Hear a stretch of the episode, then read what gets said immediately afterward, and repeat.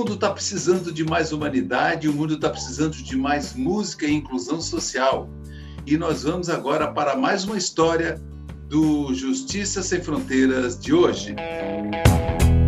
Ele é maestro, ele é pianista, violinista e compositor. O nosso entrevistado de hoje é Matheus Araújo. Seja bem-vindo à Justiça Sem Fronteiras, meu amigo. Tudo bem? Muito obrigado, Celso. Tudo bem? É um prazer, uma honra estar aqui contigo. Matheus, a honra é nossa, rapaz, porque a gente é, são talentos é, e pessoas como você que a gente precisa trazer aqui para o Justiça Sem Fronteiras e espraiar nesse mundo afora, que a gente está precisando de mais humanidade. E a gente, eu sei do seu trabalho social, eu sei do teu trabalho da, através da música, da inclusão é, social, e isso é muito importante. Eu primeiro quero saber o seguinte, um pouco mais, quem é Matheus Araújo? Como começou na música, Matheus? Fala para gente.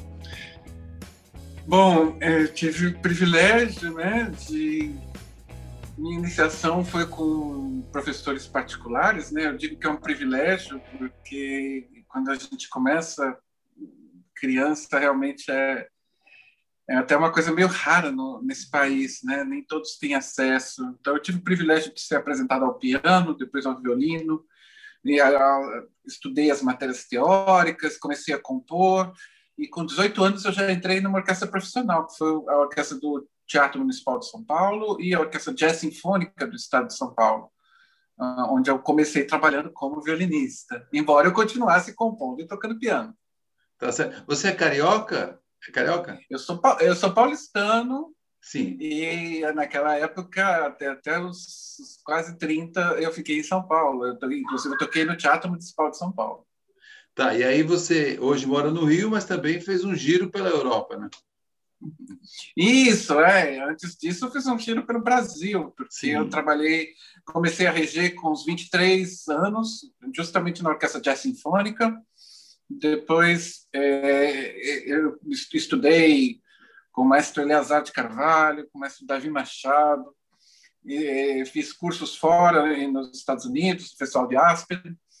Depois, é, um concurso internacional de regência e regi dois anos a Orquestra de Ribeirão Preto, que é fantástica, tem um grande teatro de ópera em Ribeirão Preto, o Teatro, teatro Pedro II.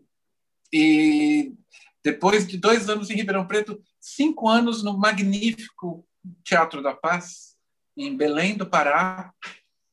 Ah, cinco anos é um tempo para a gente fazer outras perguntas. Sim. Sim, morei na Amazônia, também outro, outra grande aventura, né? outro, outro grande privilégio de ter ir a um teatro histórico, né? A gente poderia fazer programas falando da história do Teatro da Paz em Belém. Sim. E aí você também, você também participa, né, Matheus, de alguns projetos através de orquestras e tal de inclusão de inclusão social, né? Em princípio, eu queria é, que tu falasse primeiro, disso também. É, aí eu, eu mudei para o Rio para trabalhar na Orquestra Sinfônica Brasileira, onde eu trabalhei como conselheiro artístico, depois regente da OSB Jovem, e uma época muito importante. E depois comecei a trabalhar em projetos sociais, né? E aí, paralelamente compondo, é, e em 2018 eu ganhei uma bolsa, um prêmio, prêmio Catu de música, de prêmio Catu de artes. Certo. E, e eu tive essa residência em Paris por dois anos, né, para me dedicar à composição, continuar estudando música, continuei tocando, levando música brasileira também para o exterior e um grande privilégio. E agora depois da depois tô, estou de volta ao Rio de Janeiro. É, e eu, inclusive eu tive, nós tive, eu e a minha família, a gente teve o privilégio de conhecer, foi exatamente na França, em outubro de 2019, que lá no Museu do Louvre a gente esbarrou contigo, tocando violino na entrada do museu, e que foi uma surpresa agradável quando você chegou e sacou que a gente era brasileiro, você sacou logo e tocou o hino nacional, que realmente foi é. de arrepiar, porque o nosso hino brasileiro ele é lindo demais, né? e, e foi um presente que você nos deu. Então, foi nessa época que você estava é, lá em Paris. Então, foi 2019, 2018, 2019. Uhum, uhum, uhum. É, e sempre preocupado com essa questão da comunicação. Às vezes eu fazia experiências de tocar, vários concertos. E, claro, a gente tocou em orquestras, tocamos em teatros, em, em, em igrejas, todos os lugares.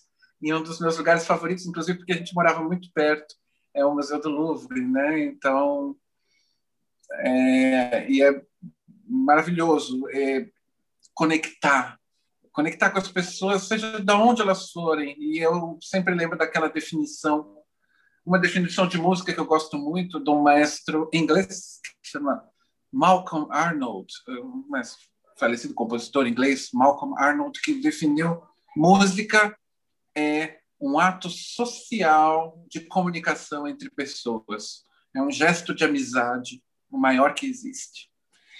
Então, é, eu acho que onde a gente puder levar música e música sem fronteiras, é isso que isso é muito é isso legal. Que, isso é o que conta, isso é o que a gente precisa.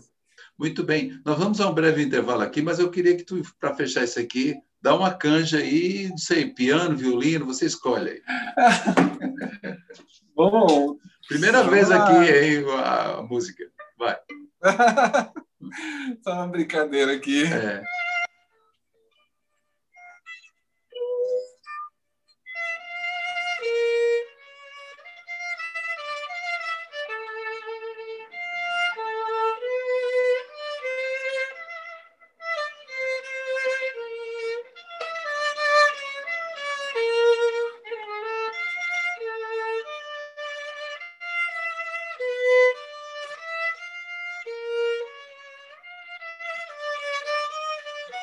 É, com esse presente aí a gente vai no intervalo e a Justiça Sem Fronteiras volta já já.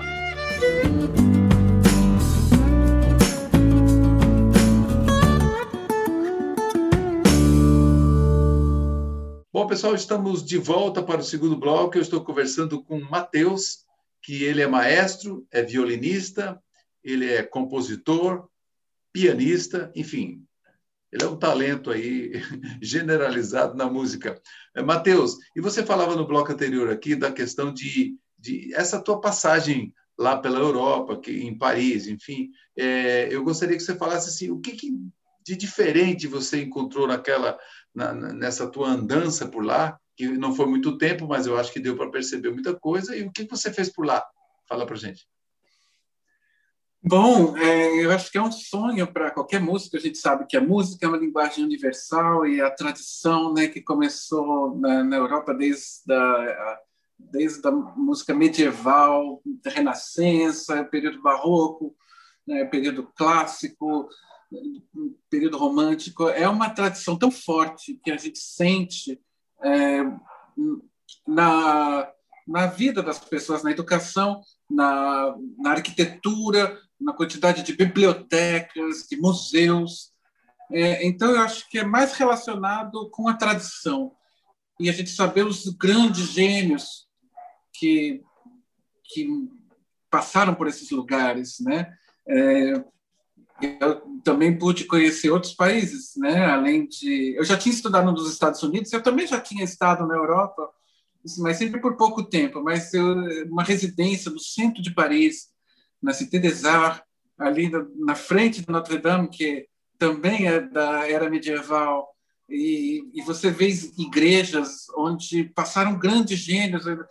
Teve a igreja de Santo Eustache, que Mozart fez uma turnê em Paris e a mãe de Mozart faleceu ali e foi enterrada ali na igreja. Mozart estava ali no, no, funeral da mãe em Paris, que o pai dele não acompanhou nessa turnê, da, uma, um, jovem, e mas tantas outras histórias e os compositores franceses, eu, eu, é assim, é assim como a literatura francesa e a pintura, a toda a arte, né, a gente tem uma possibilidade de imersão muito muito extrema, é muito grande, é, um, é uma grande alegria. Acho que as pessoas deveriam ter acesso nessa vida às melhores coisas que a gente fez Né? Eu acho que a arte é o melhor do homem, é, é, o, é construção, é vida, é esperança, é arte e é pensamento, é progresso, é as nossas capacidades. É história, é memória, né?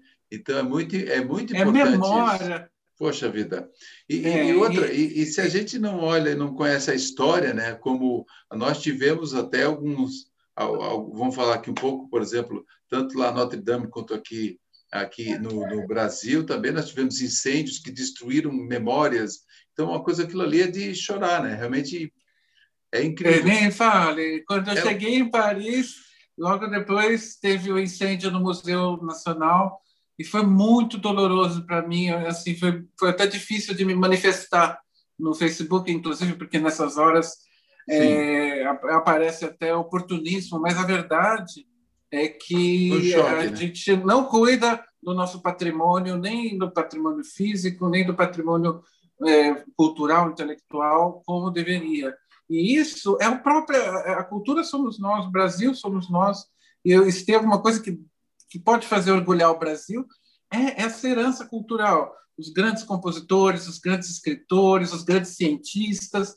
Então, é, é, essa, essa, essa valorização a gente sente por conta da tradição, por, por conta da educação, a gente sente mais na Europa, né? onde, onde que é o berço do, é, da, dos, da, da, música ocidental, vamos dizer assim. E, e eu acho que é isso, esse respeito que a gente poderia conservar aqui no Brasil para fazer valer é, todo o nosso talento, a nossa capacidade, é isso. E, e, e, no Brasil, negar a tudo isso, né? negar inclusive a ciência, negar a, a, arte, é uma coisa que a gente tem visto, como diz, a gente tem visto por aqui, né? no Brasil. E como que você, quer dizer, depois de, de desse, dessa, dessa breve fala tua e, de, e dessa lembrança lá por esses países que realmente por exemplo, Portugal também eu vejo que tem tem também tradições, é uma coisa que eles valorizam muito a questão da memória, a questão dos museus, a questão muito. E aí você chega no Brasil, você chegou de volta agora, no em meio à pandemia, né? E, e lá fora, como que as pessoas estão vendo o Brasil e você também, como brasileiro, chegando aqui e ver como que você respirando lá e cá, como é que como é que o coração de Mateus bate? Olha, Celso, é, é, como eu disse, eu acredito na, na música, na, na, arte, como uma parte integral do desenvolvimento humano. É, eu acho que eu acho que é, é, é, até meio clichê eu falar que a arte salva ou né, que, que a gente, mas não é, é é uma coisa sobre nós, sobre o nosso desenvolvimento. Então, na medida que isso for negado e na medida que é, na medida que a gente não tiver acesso a esse lado bom, esse lado criativo e como usufruir, porque a, a arte realmente tem a questão da sensibilidade, tem a questão das referências, a questão da herança, e, e, e, o bonito, é, isso é uma coisa que a gente sente na Europa também, é, quando a gente passa de um país a outro, é como é sutil o conteúdo e a, a contribuição, é, a colaboração de cada povo para é, é para aumentar, ou alargar, ou ultrapassar Sim. as fronteiras. Na verdade, a música não tem fronteiras, né? A música é, é, como eu falo, é o melhor do ser humano, é para compensar as coisas ruins, para compensar Não, as é, guerras. Por isso, é, e a música, na verdade, ela também ela edifica a alma, né? É uma coisa bacana. Mas nós vamos para o intervalo agora, eu volto já já para o terceiro e último bloco. Eu estou conversando com o Matheus Araújo, que ele é maestro, pianista, violinista, compositor e está aqui falando um pouco com a gente com relação a esse caldeirão de cultura no Brasil e no mundo. A gente volta já já.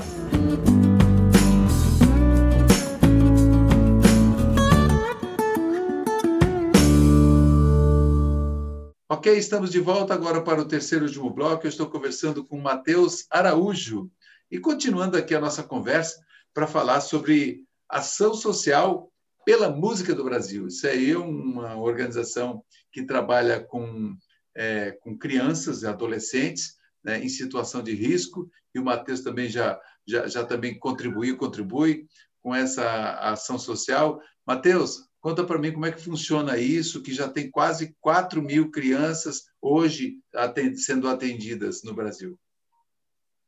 É, é, é, posso dizer que é um outro privilégio poder trabalhar com crianças.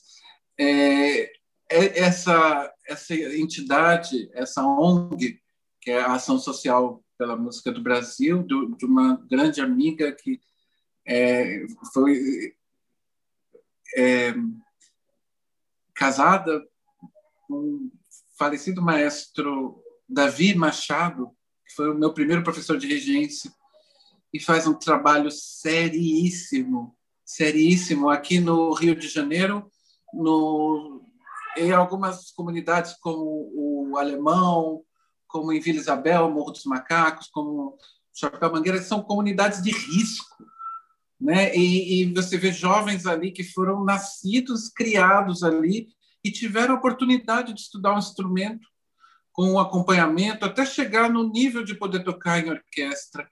E violino não são um ano nem dois anos, é cinco anos para você para você realmente conseguir gerar os primeiros frutos, né? Eu sei que eles também têm é, até um, um, núcleo em Rondônia.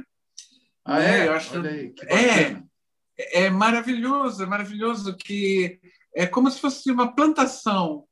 E através dessa São plantação. Sementes, você... né? Sementes colocadas sementes, pelo Brasil afora. Isso. Exatamente. Esse é um fenômeno que aconteceu, na verdade, ah, nos anos 80.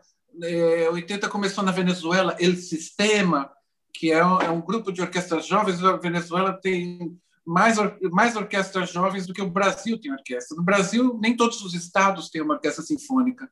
E a função civilizatória de uma orquestra, uma orquestra não, não é só ah, uma reunião de, de pessoas tocando, mas exige muita disciplina, é, comportamento social, maturidade, diálogo, muito diálogo, equilíbrio. Assim, são muitas funções relacionadas à orquestra, e fora que a gente tem a oportunidade de to tocar a música dos grandes gênios, dos grandes, dos grandes gênios da humanidade. Né? É, então, é, e tem projetos sociais magníficos no Brasil, que agora, como, como consequência, como reflexo até do, do, projeto que começou na Venezuela, é, como, por exemplo, tem em, Heliópolis, né, na favela de Heliópolis, em São Paulo, tem um grande projeto, ou no Neugibá, no, no Núcleo de Orquestras Jovens da Bahia, é, e você vê em outros lugares, né? Eu, mês passado, mês retrasado, eu estive em, em Teresina,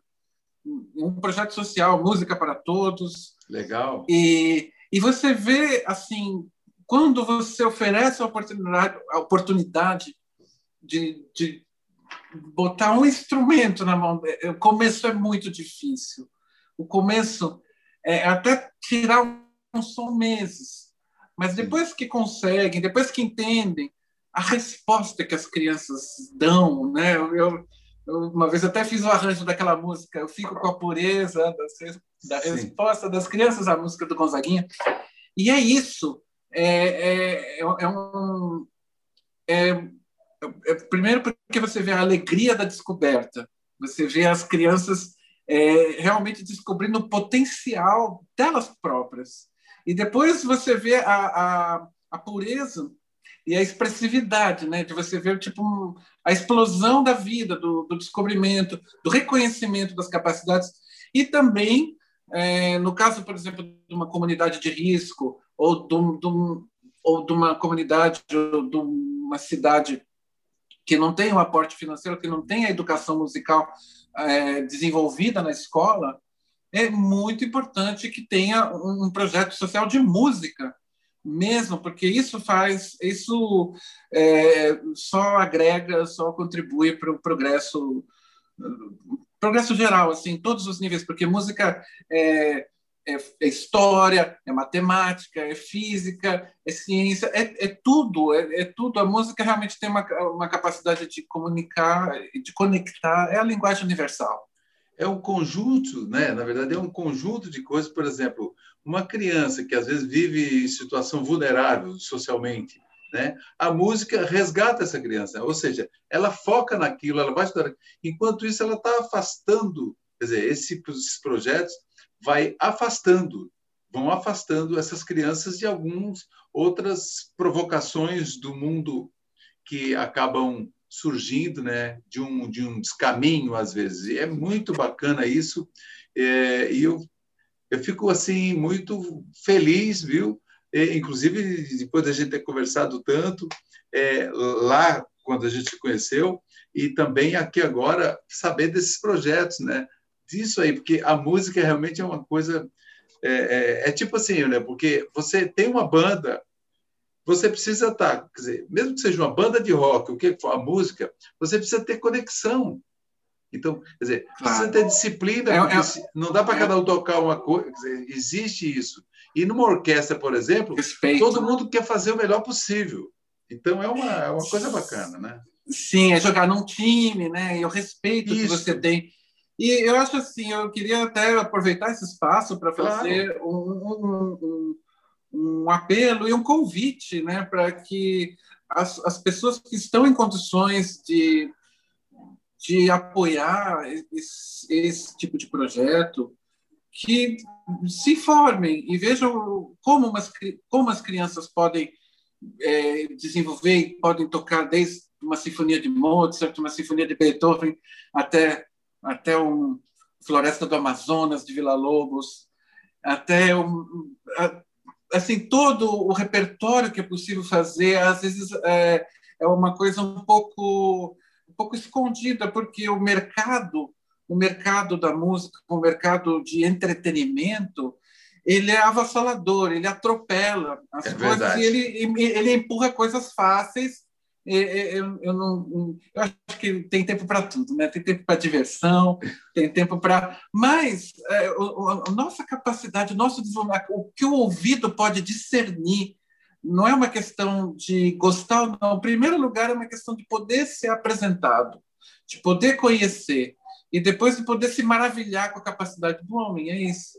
Muito bem. Matheus, não, sei... desculpa, do homem e da mulher, né? Claro, do, de todos nós. Agora me diga uma coisa, dá para dá a gente fechar o programa? Eu quero te agradecer aqui. E fecha o programa, dá uma palhinha no piano aí para gente, para a gente encerrar o Justiça Sem Fronteiras? Ok, bom, então eu vou tocar uma música Sem Fronteiras e vou terminar com uma música que eu adoro, uma música de Vila Lobos, é, para piano, que chama Festa no Sertão. Certo. O nosso tempo é meio curtinho, mas dá para pegar uma palhinha aí. Tá bom? Tá bom, então. Até mais. Tchau. Valeu, tchau. Obrigado. Eu que agradeço. É, eu vou tirar aqui. Ok. Gente, olha aí, ó. Matheus Araújo, maestro, pianista, é, violinista e compositor. Então, agradeço aí ao Matheus, agradeço a você também pelo audiência. Esse foi o Justiça Sem Fronteiras. Tá bom? Continue acompanhando aqui.